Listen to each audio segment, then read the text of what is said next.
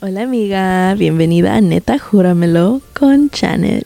Long time no see, but I'm back. I filmed a couple episodes. I have. I promise I didn't give up, but it's just the video quality was not it. And after the last podcast where the video quality was not it, I was like, okay, no se puede hacer. I can't just be uploading bad quality. So I'm trying again. This is like the fourth thing that I film, and hopefully this one goes up. So, yay especially because this is our first episode of our spooky podcast. Spotcast? Spotcast? Does, is that, does, does, does that sound cool? y hoy vamos a empezar con una historia de terror, de miedo, de sustos que me pasó a mí.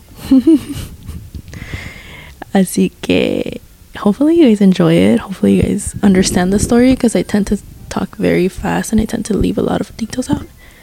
But you live and you learn, okay? You live and you learn. We're trying. Estamos tratando aquí, okay? And a lot of people like, you, you really talk a lot of Spanglish. And I do.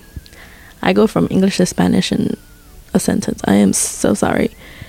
I'm not a yo no sabo kid, but I feel like it sometimes. So that's why it's a lot of Spanglish. So I'm sorry. I apologize, but it's okay because we love it, right? Totally. Back to story, sorry. Se me va la pinche cabra a veces. Ok, se me va la cabra. Y no, no entiendo por qué me pongo a hacer yo esto si se me va la cabra. Anyways. Yo soy de Guanajuato, México, y en México se acostumbra mucho creer en las brujas, la chupacabra, la llorona, cosas así. Y yo tengo entendido, si no entiendes en, si no crees en algo que no puedes ver, ¿qué tipo de vida es eso? Okay, you gotta believe in a fairy or something. You gotta believe in Santa Claus, something that like will always be a mystery. Like, are aliens real? Si existe la llorona, existen los fantasmas. You gotta keep some kind of excitement in your life. y en México se, se cree mucho en las brujas. Y se cree, una de las creencias es que durante los primeros 40 días, 40 noches, cuando nace un bebé, toda la familia tiene que estar durmiendo con ellos durante las 40, 40 noches. ¿Por qué? Porque ellos creen que si la familia se duerme en el cuarto con el bebé, lo mantienen al salvo de las brujas. ¿Y por qué las brujas buscan a los bebés? Pues es creído que las brujas usan a los bebés para sus hechizos, para chupar la sangre, para seguir jóvenes. Creencias, como dicen, creencias de gente pendeja. Ah, creencias de gente pendeja. Y, y yo, yo soy pendeja, así que don't come a mí de que ni... No, o sea, yo también, güey. Si tú le creas las mentiras de tu ex, ¿por qué no vas a creer en fantasmas, güey? Es lo mismo. Cuando yo tenía dos semanas de nacida, un pariente de mi papá había fallecido y ella se acostumbra que la gente va y verlo, vela a los muertos, que significa que rezan por ellos toda la noche. So, durante la noche ya era ya había oscurecido y estaban en la casa de mi abuelita, mi mamá, mi tía, yo y mi primo que tenía un año. Dice mi mamá que estaban sentados en la sala y que de repente escuchan que alguien chifla. Y que dicen, ah, cabrón, pues se supone que no hay nadie aquí, todos están en el velorio. Nosotros somos las únicas aquí. Se fijan en la ventana y no hay nada.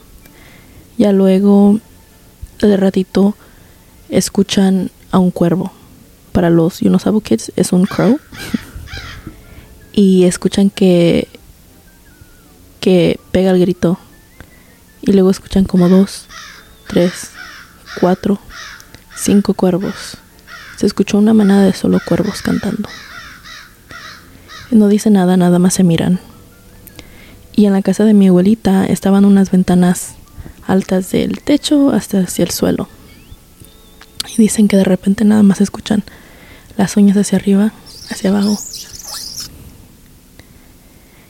En este punto tampoco dice nada, nada más se voltean a ver y dice mi tía, bueno, ya me voy a dormir. Y mi mamá dijo, ok, que descanses. Ninguna de las dos dijeron nada.